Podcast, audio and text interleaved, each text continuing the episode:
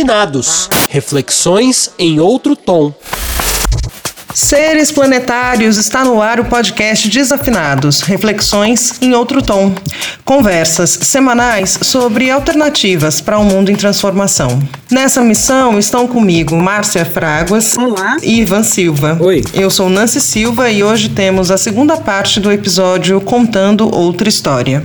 Diante de todas as ausências e faltas que perpassam a vida de mulheres negras, é comum vermos colocado antes de qualquer predicado a força. A força existe, diz o poeta, que ela nunca seca. Mas de onde vem a força, muitos outros sentimentos existem, como em qualquer ser humano. Cuidar deles, cuidar de si mesma e não só dos outros. Como fazer? Na segunda parte da nossa conversa, Larice Bume, Dai Rodrigues e Marta Carvalho falaram sobre seus espaços de autocuidado, relacionamentos, jornadas de autoconhecimento e nos ajudam a refletir sobre cada um de nós em todas elas. Direitos humanos, educação, saúde, a, a, nossa própria constituinte, que assim, coitada, se o meu popô não, não vai nunca mais colar na bunda depois desse ano, imagino da Constituição Nacional, né, depois das eleições de 2018. Mas todos esses direitos, eles são conquistas, ninguém deu, ninguém deu, ninguém foi lá e falou assim, olha, é, a gente acha, a gente cansou de te escravizar. Agora que a gente tem armas que podem explodir o planeta Terra inteiro e acabar com tudo, inclusive com nós mesmos, a gente realmente não quer mais. A gente acha que esses direitos humanos aí precisam ser respeitados. E nem, nem assim todos os humanos, né? E nem assim é possível é, realmente encontrar esse lugar de, de igualdade, né? Eu estava ontem, precisei sair de casa e passando ali na Rua da Consolação e eu achei simbólico por conta por ser na Rua da Consolação, tinha uma pichação maravilhosa que é igualdade. Parecia ser óbvio.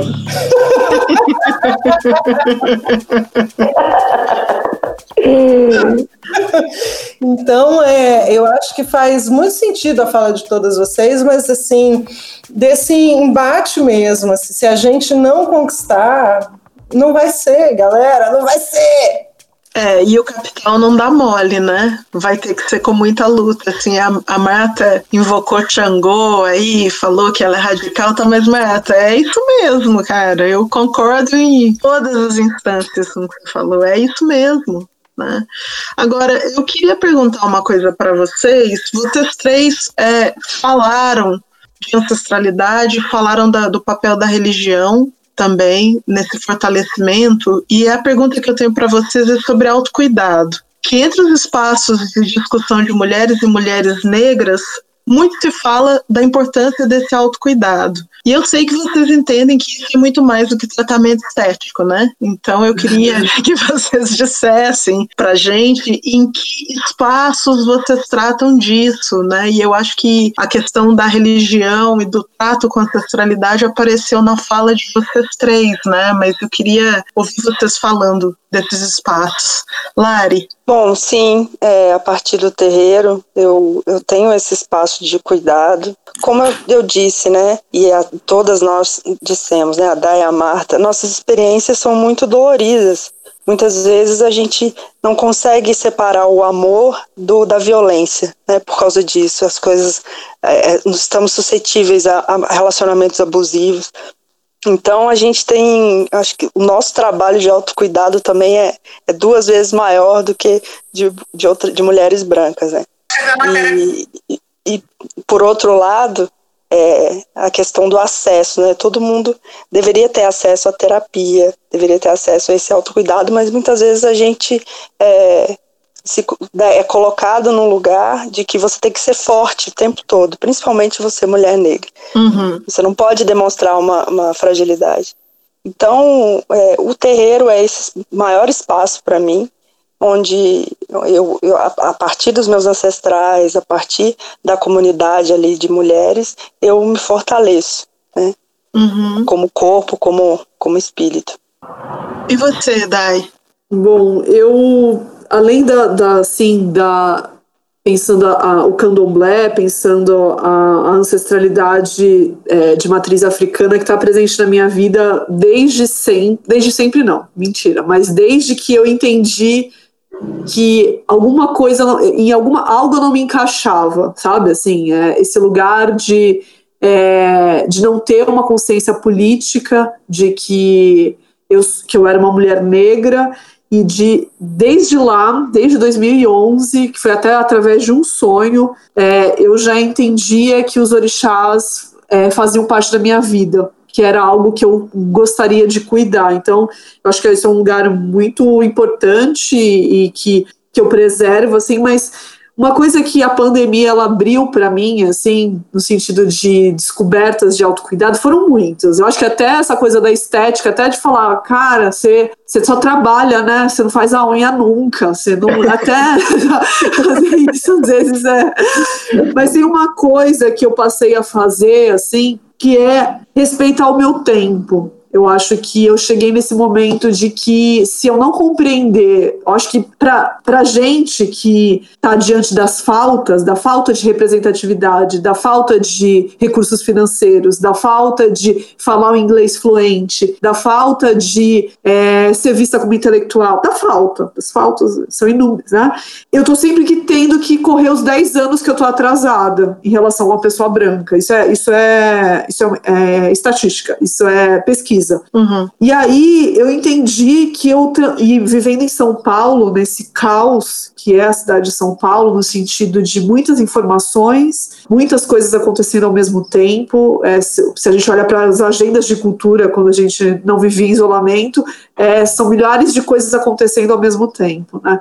Diferente de uma cidade de Santos, que é uma hora daqui, e, gente, não é nem, nem, sei lá, um quinto disso, sabe? É, é ridículo perto do que são Paulo produz. E eu entendi que respeitar o meu tempo, inclusive, vai colocar esses limites para para que as pessoas, para que os racistas não achem que eu estou disponível, é, para que as pessoas não achem que eu tenho que responder a, o menos de 24 horas um e-mail, ou senão eu não sou profissional o suficiente. Que eu preciso responder o WhatsApp a qualquer custo, porque senão eu vou perder aquele, aquele momento, daquela uhum. entrevista, uhum. daquela, daquela live, daquela. Não sabe assim? Uhum. É claro que eu falo isso depois de 12 anos de trajetória profissional na cultura, cinco no audiovisual. Talvez eu tenha criado esse, esse momento, sabe? Mas apesar disso, se eu pudesse me ouvir cinco anos atrás, eu ia falar: meu, vai com calma, porque senão você vai se detonar antes do. E eu estou num processo de saúde super é, prejudicado exatamente por isso, porque falta tempo. Falta um uhum. tempo de, cara, só esticar a perna ali, deitar no sofá, sabe assim? Uhum. Seu corpo uhum. na horizontal, sem nenhum tensionamento. Então, eu acho que hoje o meu autocuidado vai por esse lugar, assim. É, eu respeito o meu tempo. Isso é muito importante o que você está dizendo, né? Como a Lari falou da coisa do, dessa obrigação de ser forte e dessa disponibilidade infinita para o trabalho, né? Mais uma vez, realismo, né? Que exige isso da gente. A gente tem que estar tá aí pronto para o que e vier, né? E você, Marta? Como é que é isso aí para você? Onde é que é esse espaço de autocuidado? Menina, eu passei 70% da minha vida sem cuidar de mim, né? Hum.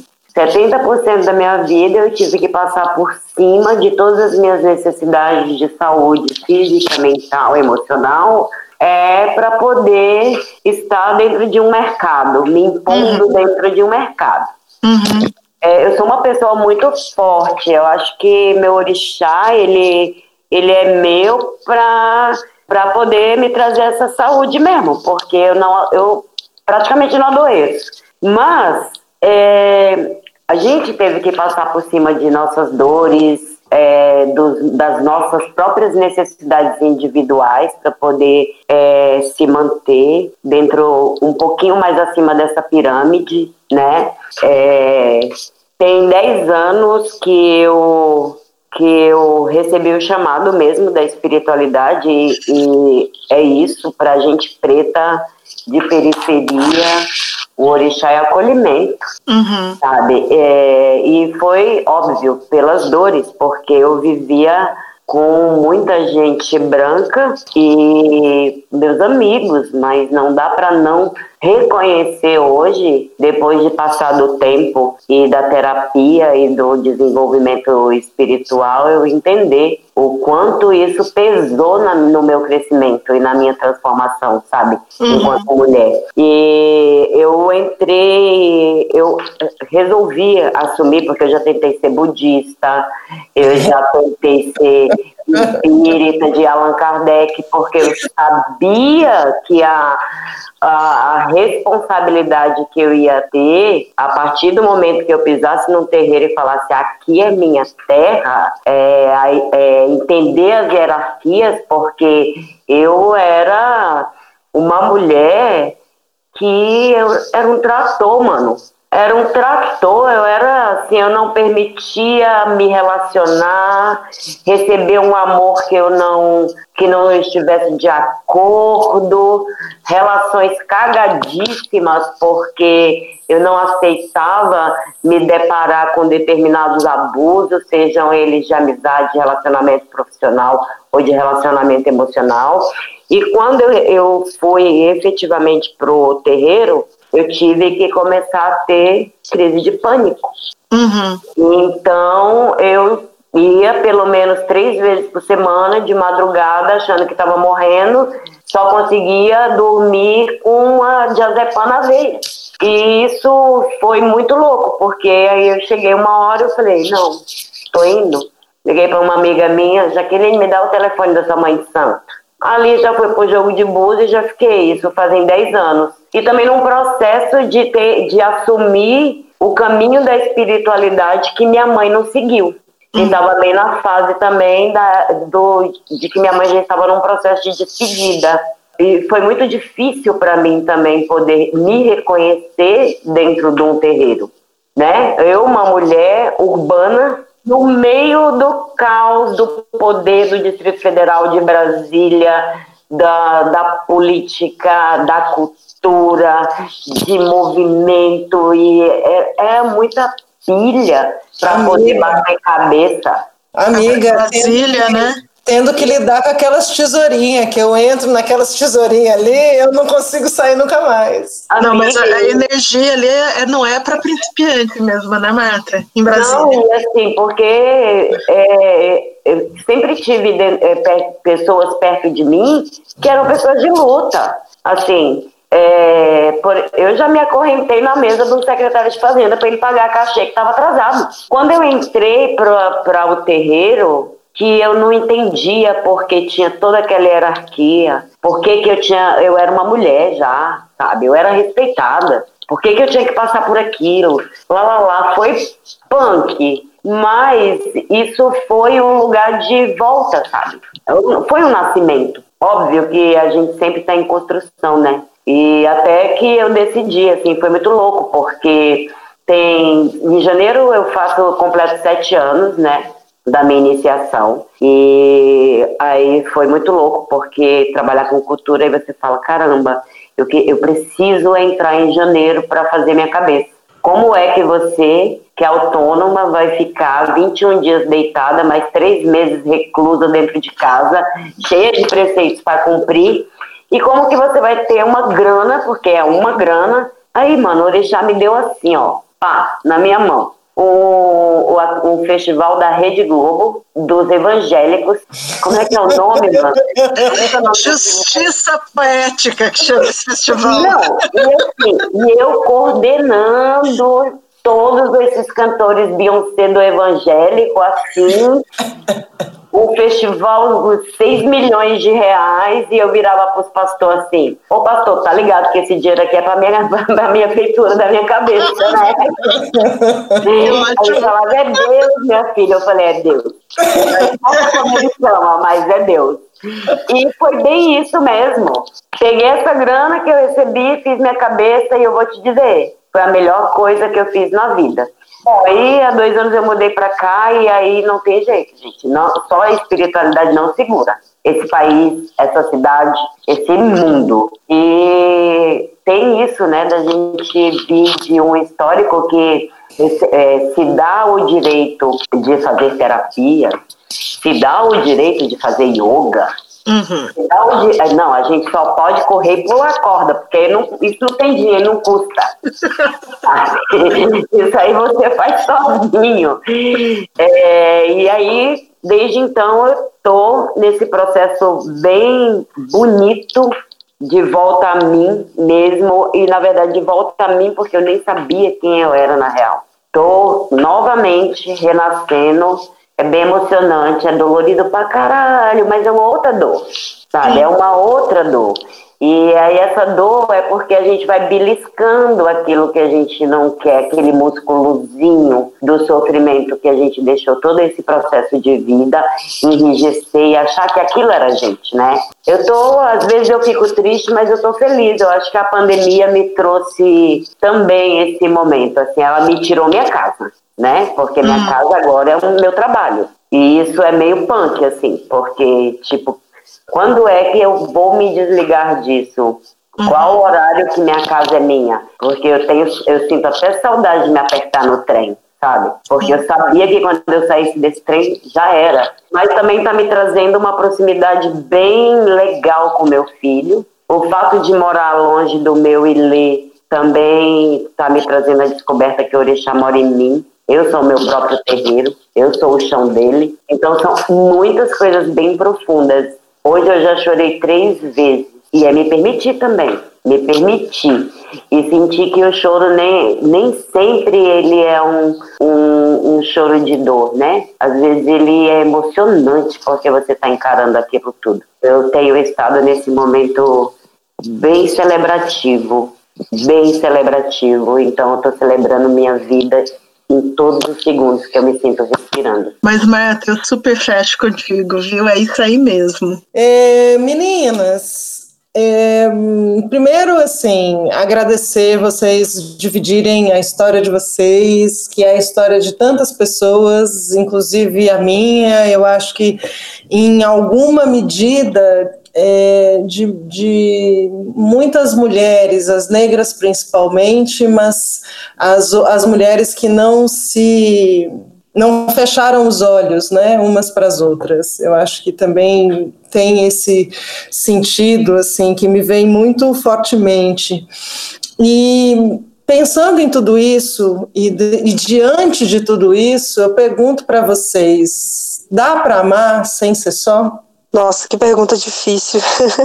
eu diria que eu preciso aprender a, a, ser só, eu preciso aprender a só ser, como diz o poeta, né? Acho que sim, eu, acho que o amor é um aprendizado pra gente muito mais difícil do que para outras mulheres, para mulheres brancas, né? Embora enquanto mulheres a gente interseccione várias, várias questões, mas para nós mulheres negras é, é muito mais difícil. Muitas vezes ele vem misturado com, com a violência, com o abuso. E, e às vezes fica difícil distinguir, né? O que, que é amor e o que, que é abuso. É, acho que é um aprendizado e passa pelo exercício da gente vencer o auto-ódio, como disse a Dai, e aprender a se amar primeiro, né? Acho que a gente se amando plenamente, a gente vencendo esse auto-ódio que, é, que, é, que o racismo coloca dentro da gente, a gente pode pode amar plenamente. Você, Dai? Ah, sim, é, acho que a gente acaba, as nossas falas com, acabam se complementando, né? Mas eu, uma, uma coisa que eu comecei, a, que eu li pela primeira vez em 2015, acho que foi 2015 ou 2014, 2014 para 2015, é o texto Vivendo de Amor, da Bell Hooks, que aquilo me chamou a atenção, assim, me abriu, me abriu um lugar de possibilidades que eu nunca tinha mensurado de forma literária, que é quando a Bell Hooks fala que o amor cura, né? E o amor, o amor é algo muito caro para pessoas que vêm de uma história de, de violência, é uma história secular do que, que é o processo escravocrata.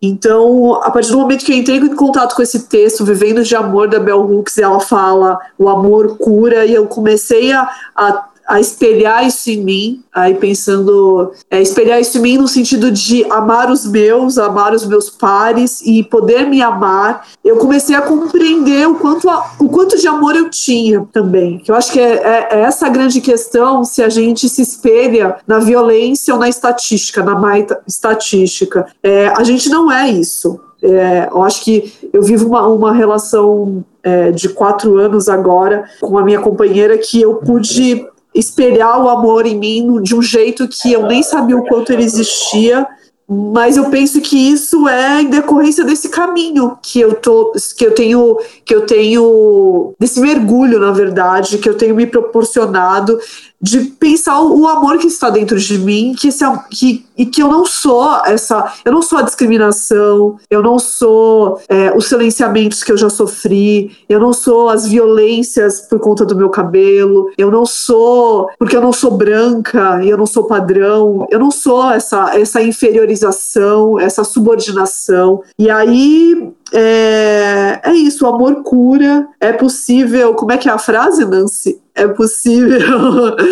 É, possível amar sem ser só.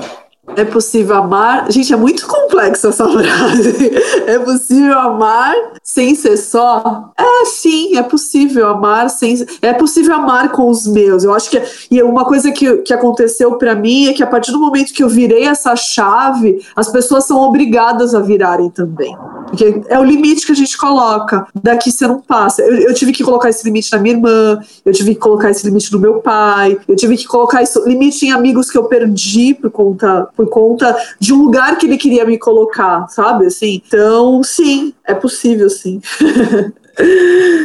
e você, Martinha? Eu só queria transar.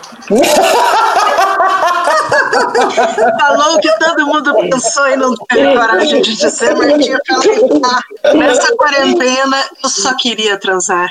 Não, antes dela, antes dela, porque é muito louco quando eu restartei minha vida, que foi sair da minha cidade e vir morar aqui, tinha muita coisa para entender. Assim, quantas vezes, além do que a cidade de São Paulo, ela assusta bastante. É muita gente junto e muita gente longe, né? Ao mesmo tempo, você tá do lado das pessoas. Então, eu nunca consegui muito enxergar essa paixão, sabe? Sempre tinha outra, outra outras janelas mais urgentes para olhar. Mas nesse exato momento, e até a minha terapeuta perguntou: beleza, você já falou de CNPJ, você já falou de job, você já falou de emprego, e como é que está o seu coração? Eu falei para ela, amiga, vamos começar aí. Porque, eu tenho que responder assim na lata. Porque os outros BO eu sei te dizer, mas esse daí eu ainda não coloquei na caixinha da prioridade. É muito louco isso, sabe? Porque eu, eu também vi muito dessa história de ser uma mãe só, né? O pai do meu filho nunca quis conhecê-lo, então eu sempre tive isso de preservar o meu filho, a minha relação com o meu filho. Então, assim, eu acho que durante 20 anos de vida do Emanuel, eu devo ter vivido três relacionamentos. Tá? Nunca, nunca, nunca, nunca, nunca coloquei gente dentro da minha casa sem pedir a permissão, sem apresentar, sem conhecer, porque se a gente já sofria abusos psicológicos e muitas vezes físicos, né? A insegurança de poder levar essas pessoas para dentro da sua casa para viver uma relação que não é só mais sua, né? A partir do momento que você tem uma família. Mas eu digo que dentro desse processo agora de transformação desses últimos oito meses da minha vida, eu estou completamente aberta, pode deixar meu arroba.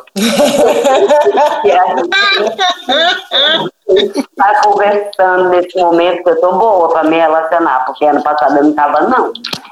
Mas é isso, eu tô, estou muito bem comigo. Eu acho que seria legal dividir isso com alguém. E é muito triste, na verdade, e é uma coisa que quando eu entendi foi muito difícil e acho que vem dessa vivência, né, que o amor é um sentimento que mais parece com outras coisas que existem, né? Parece com abuso, parece com violência, parece com cuidado, parece com um monte de coisa. E, e, e como as nossas vivências, e aí a, a, Larissa trouxe bem no começo dessa conversa, né? É, que, que o amor e a violência eles estão juntos desde o momento assim que você começa a detestar que você tem aquele cabelo, porque parece que assim, vão arrancar a sua cabeça fora para conseguir dar, dar um jeito, né? Dar um jeito é bem difícil. Meninas, vocês têm considerações finais? A gente já pode ir para o, o derradeiro? Ah, eu tenho. Larissa, você tem alguma coisa para falar? Não, pode, pode falar. Posso? Não, é que eu fiquei pensando no nome, né, que vocês, o título desse podcast, contando outra história. Eu fico pensando que história, que outra história é essa, né? É, eu acho que é isso. A gente só a nossa história de, de, as nossas trajetórias de resistência já é uma outra história. Mas eu fico pensando também que é isso, não é outra porque, como é que eu posso dizer? Não é outra eu não me sinto numa outra história porque tem uma história que é certa, sabe? Assim, eu penso que, na verdade, o, o meu trabalho, que é, hoje é um trabalho de pensar, desde, desde que eu entendi uh, o ativismo da luta antirracista é, e que eu entendi a ausência de pessoas negras protagonizando nas artes, tem sido um trabalho para transformar pessoas negras na tela, pensando no audiovisual, é, em pessoas é, com, que têm intelectualidade, subjetividade, singularidade, enfim, estou falando tudo isso para pensar que a gente tem uma voz também, que essas vozes são muito diversas, sabe? Assim, é, quando eu falo que eu li um texto que me deixou muito triste da forma que se apontou o colorismo, eu quero dizer isso, assim, se a gente não for capaz de escutar e respeitar as trajetórias das pessoas que não brancas, a gente não entendeu nada ainda, como o debate do racismo atravessa as nossas, as nossas histórias e mina as nossas subjetividades, mina a gente de criar parceria, sabe? Assim, porque a branquitude ela é super corporativa, sabe? Assim, então enfim, eu queria trazer isso, assim, que a importância desse tema, mas nesse lugar de que temos muitas vozes, sabe? Assim, são muitas vozes. E não é o outro lado para mim, é o lado que corre paralelo, sim, mas que corre para chegar junto numa sociedade transformada, né? Eu acho que se a gente pensando no anticapitalismo, seria uma revolução pela nossa transformação de todo mundo. Para ir, não sei se é possível, isso é minha utopia, né? É, enfim, é isso. Maravilhosa. Ah, eu queria dizer que foi um prazer enorme com, conhecer essas trajetórias. É, Marta, eu também sou mãe solo e, e também é, fui iniciada em janeiro, então achei essa, essa ligação nossa muito interessante, assim. Sou de Loguedé, né, e Loguedé também tem suas ligações com Xangô. É, eu achei muito bacana. É, e quando a gente entra em contato com, com outras histórias de vida, trajetória, a gente se fortalece também, né? Você falou um pouco sobre isso, Nancy. A gente entender que a gente não está sozinha também, tanto nos nossos medos quanto nas nossas é, potências, né? Então, é isso, eu, eu gostei muito do papo. A, da, essa questão do colorismo também é, é, é uma, é algo que eu também penso e que eu acho que a gente tem que reivindicar também essas, essas outras vozes e não se deixar silenciar e se apagar por ele. E, e é isso, me senti muito, muito bem trocando com vocês, conhecendo vocês. Axé! Marta, conta quem é o santo, por favor. Quem? Teu santo, quem é? Eu sou filha de Omolu, Cunhançã e Oxumaré. Ah. ah, desculpa, eu entendi que era Xangô quando você falou. Não, é. Desculpa. Xangô é que tá botando fogo no mundo. Ah, é, me confundi. Eu amo. Muita gente aplaude, né? Ele tá tocando fogo no mundo. Mas o Molu é. e Logum também tem uma ligação forte, então tá tudo bem. Sim, eu amo Logum, essa dualidade que eu acho que o ser humano tinha que ser Logonedé, sabe? De transitar por, por todos os caminhos que ele quiser, ser mulher, ser homem, ser os dois ao mesmo tempo. É, o, a, o sentimento e, e, e, a propriedade de poder ser quem você é. Logonedé me traz muito isso, sabe? Os meus, os meus melhores irmãos, assim, para mim, né? Eles são de Logonedé. E eu também tenho o Oxóssi, né? O Oxóssi me guiou até a esteirinha no Cor. E aí é tudo da mesma família. Mas queria muito agradecer. Daia, eu já conheço a trajetória várias amigas já me falaram de você eu já conheço seu trabalho também e, é um grande prazer poder estar aqui conhecendo um pouco mais, porque esse processo que está acontecendo do distanciamento físico, mas a gente está aqui agora, é, podendo ter esse tempo para gravar um podcast. É, é muito importante isso quando você sai um pouco da imagem e vai para a voz, porque a entonação, o tempo, o, o silêncio entre uma, uma palavra e outra é importante para também trazer as subjetividades para quem estiver nos ouvindo, né? Então, eu tenho amado muito podcast. É, uma, uma fonte muito boa também nesse, na questão da saúde mental para mim. Agradecer a Nancy, porque a gente é de uma longa história aí juntas, irmãs, mesmo eu, a gente sempre foi muito colada, eu morando longe e depois que eu morei mudei para cá mesmo que a gente não se encontrasse muitas vezes mas a gente se falava muito e poder também estar tá dando um pouco contando um pouco da minha história aqui para fortalecer né essa caminhada que Nancy, Márcia e Flan estão construindo é muito importante e principalmente né as nossas histórias elas são interessantes as nossas histórias são histórias, né? E a gente poder repassar também aprendendo com os nossos mais velhos, que é que quanto mais a gente fala da gente, como a, a própria Lélia diz, né? Preto tem que ter nome e sobrenome. É, é importante para a gente delimitar esse espaço, delimitar quem somos. Então, esse espaço que o podcast você está dando para a gente é para é mais uma vez a gente reafirmar as nossas caminhadas, sabe? Eu agradeço muito, muito, muito. Larissa, um prazer imenso te conhecer. Espero que, para além dessa conversa, a gente possa trocar mais. É, todos nós, todas nós aqui. Muito Com certeza, o prazer é, prazer é todo meu. E nessa cesta de Oxalá, onde eu ganhei tantos presentes hoje, sério, sério, eu ganhei presentes físicos. É. E eu falo, que legal. Eu estou ganhando esse presente, tipo. Aí a gente sempre diz, eu nunca ganhei nada. Aí estou fechando a noite com vocês ganhando mais esse presente físico. Obrigada, chefe. Axé. Axé. Obrigada por todos, obrigada a todos. Ivan, que ficou silencioso, né? Não ouvimos é. Ivan. Não, a história te... delas. É, não, eu, eu tô no meu lugar de escuta aqui, né? Sim. Como já falaram por muito tempo, né? Agora tá na hora de todos eles começarem a escutar cada vez mais, né? É, é assim, o, momento derradeiro do programa, apesar de estar tá todo mundo se despedindo, aqui ainda não chegou, vai chegar agora, né? E, e assim, ouvindo tudo que vocês falaram durante essa, esse tempo, é, só, me, só me faz lembrar do, do, daquele samba da mangueira, né? Da história que a história não conta, né? É, mas na verdade é uma história que a história não conta e que tá vindo para bater na cara de muita gente, né? Tá vindo para mostrar que as histórias de tantas mulheres é, são fundamentais para a gente poder ter a oportunidade de enxergar um amanhã muito melhor do que a gente teve até agora, né? Então, antes de qualquer coisa, eu quero agradecer é, totalmente assim tudo que vocês falaram durante todo esse tempo.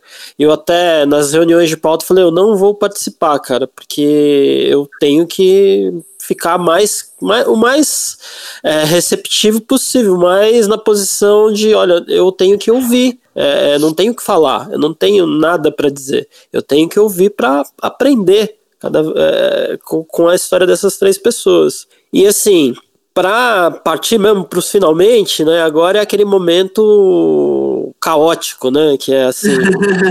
é, alguns dias a gente estava brincando, né? Que existia um troço antes da pandemia que chamava semana, né?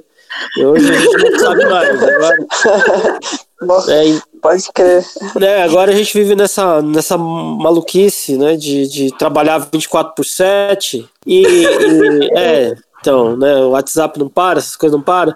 E eu queria perguntar para vocês três, queria que vocês dissessem o que mais tocou vocês nesse último intervalo de sete dias aí. Agora, como foi, teve toda uma ordem bonitinha, eu vou tocar o terror aqui, eu vou inverter a ordem aqui. Então, Marta, o que, que foi mais importante para você nos últimos sete dias? Para mim foi eu ter tido coragem de publicar meu texto na coluna do Latinidades na mídia. Uhul!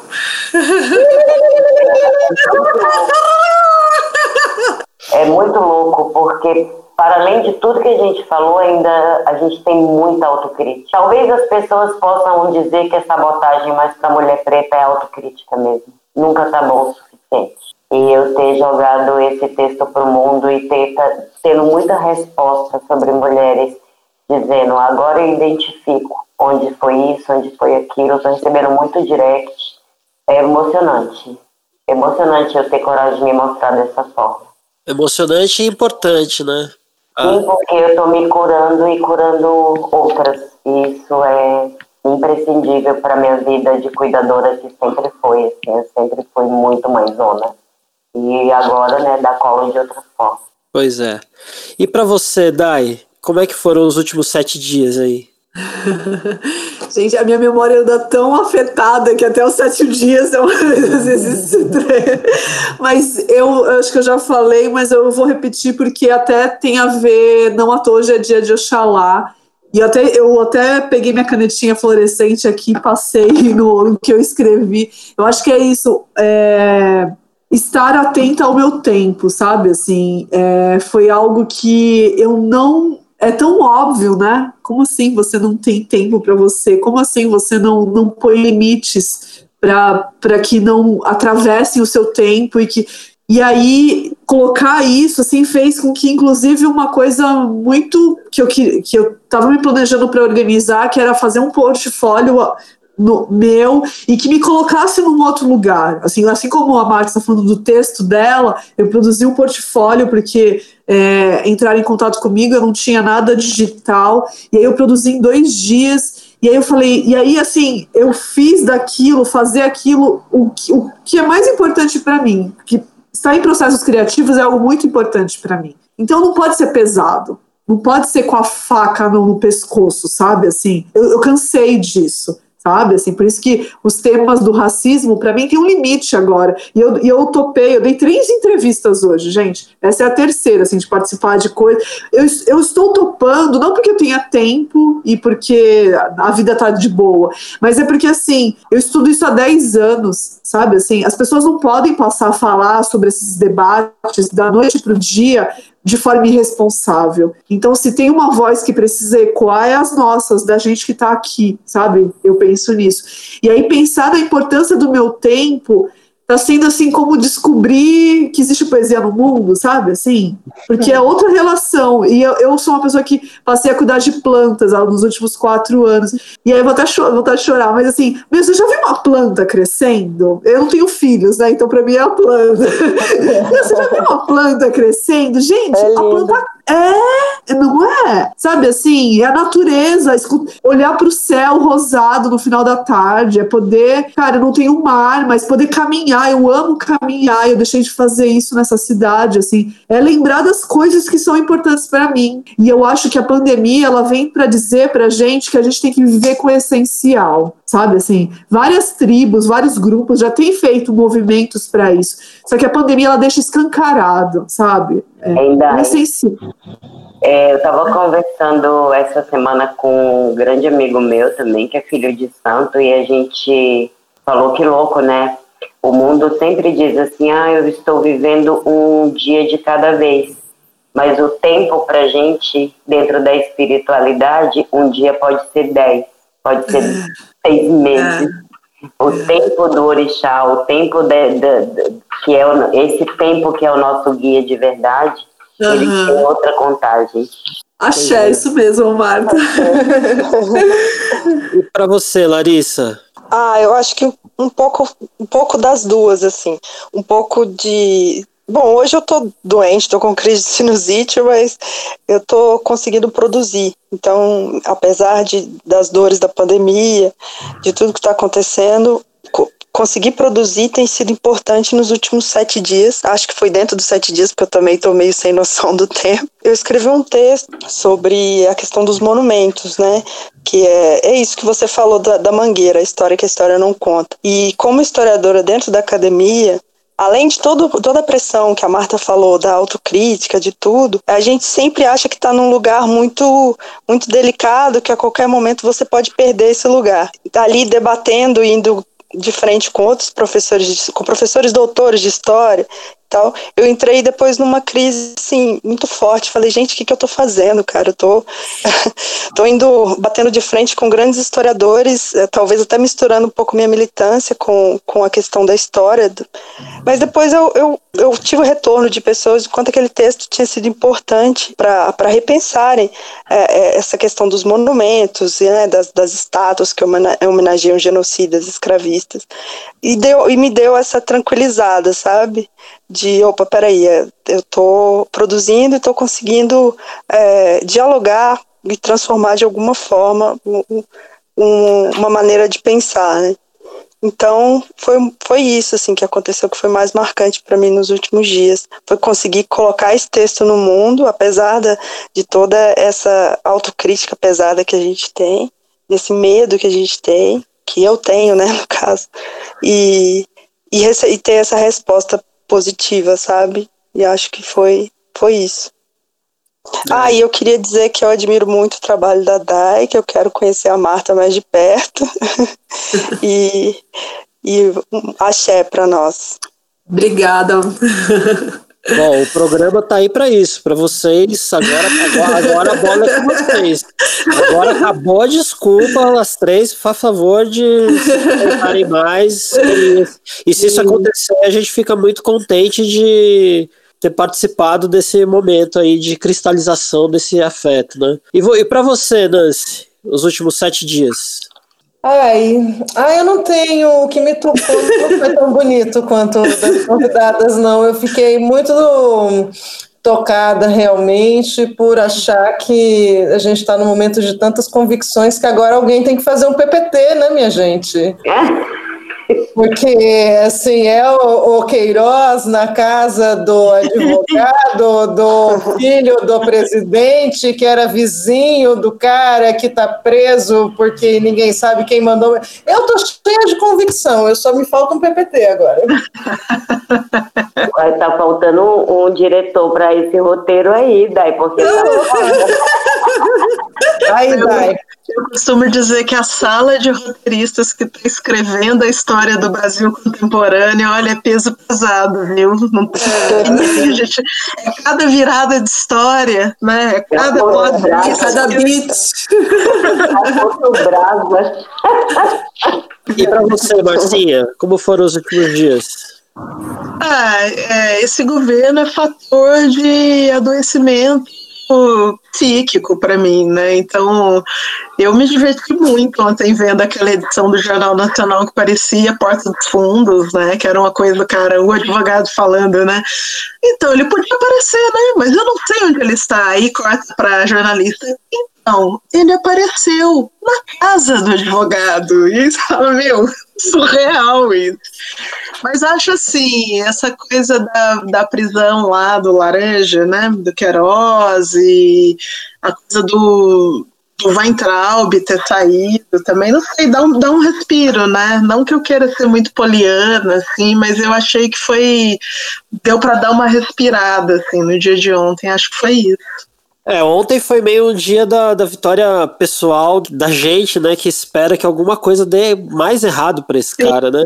Sim. O, o que passou para mim, no, várias coisas foram aconteceram e tal, foram interessantes, mas ontem o abraço do excrementíssimo presidente, do, do o ex-ministro da Educação, Abraham Vaitardi, foi a coisa mais. A linguagem corporal daquele abraço é a coisa mais É a coisa, a coisa da semana, aquele abraço com os braços para baixo, depois o cara ter pedido dar um abraço nele, e assim, é, foi sensacional, porque não pensem que ele caiu porque ele era incompetente, ou porque ele brigou com o Supremo, ou porque ele foi na manifestação, ele caiu porque ele estava começando a ser mais queridinho que o presidente dentro Sim. daquele do universo terraplanista, né?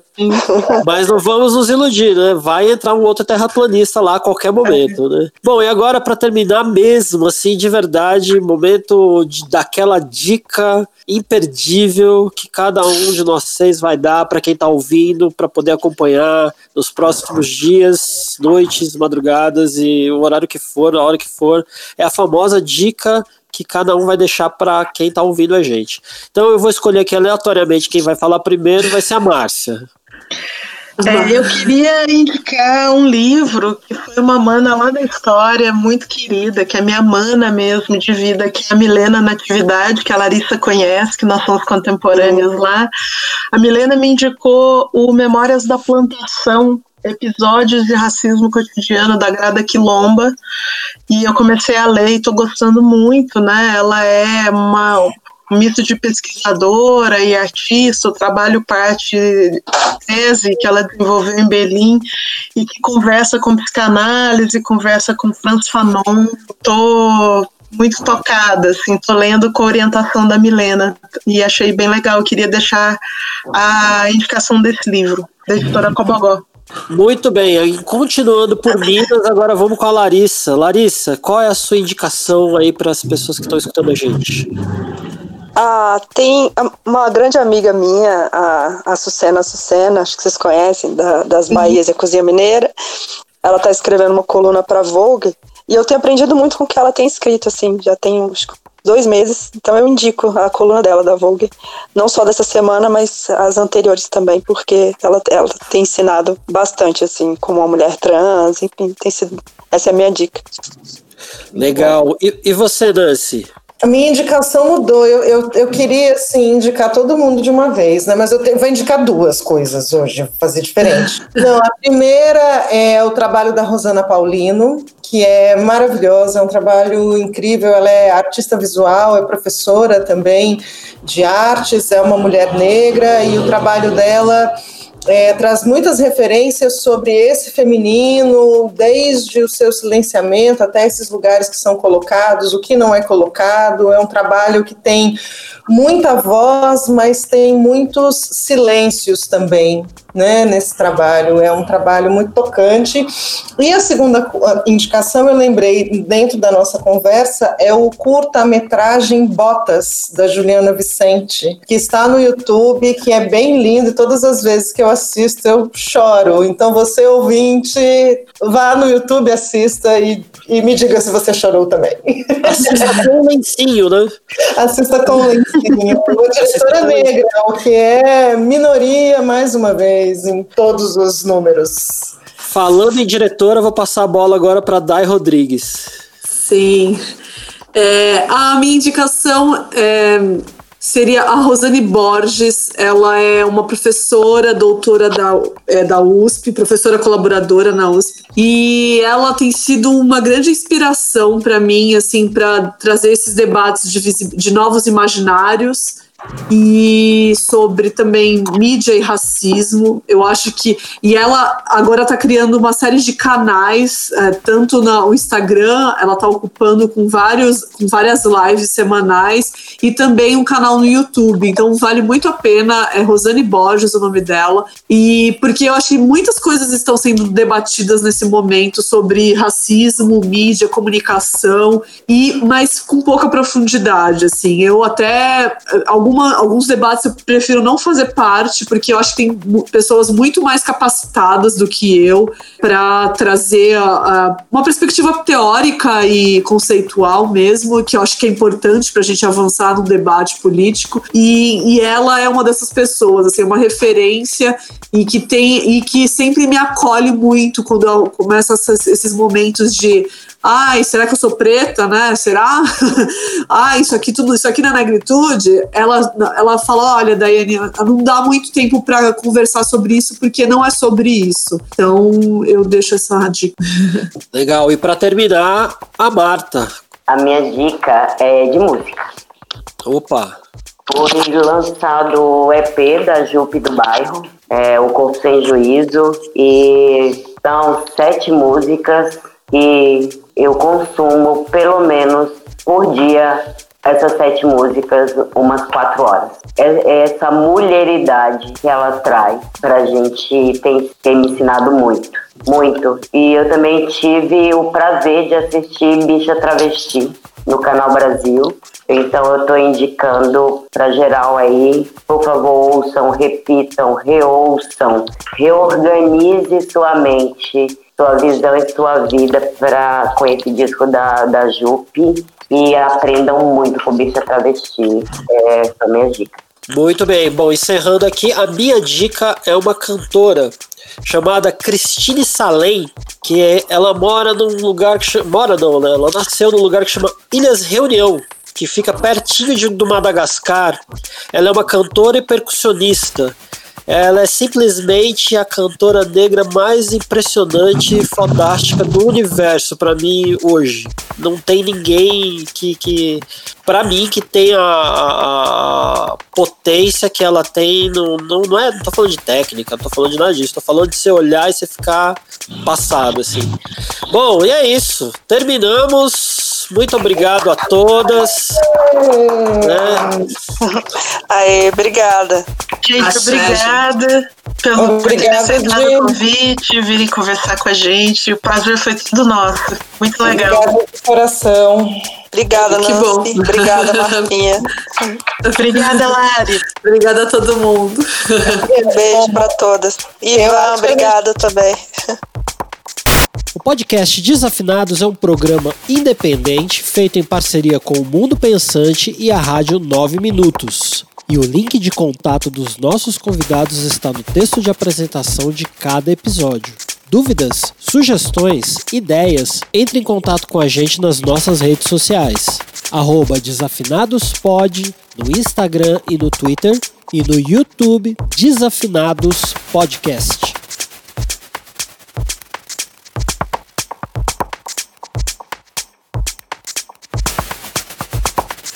Essa semana, pela primeira vez na história dos Afinados, temos prêmios. Oba! Lançamos em parceria com a editora Boitempo uma promoção nas nossas redes, onde a gente pediu para que os nossos ouvintes compartilhassem o que mais tocou e emocionou eles no episódio 1 do Contando Outra História, da primeira parte.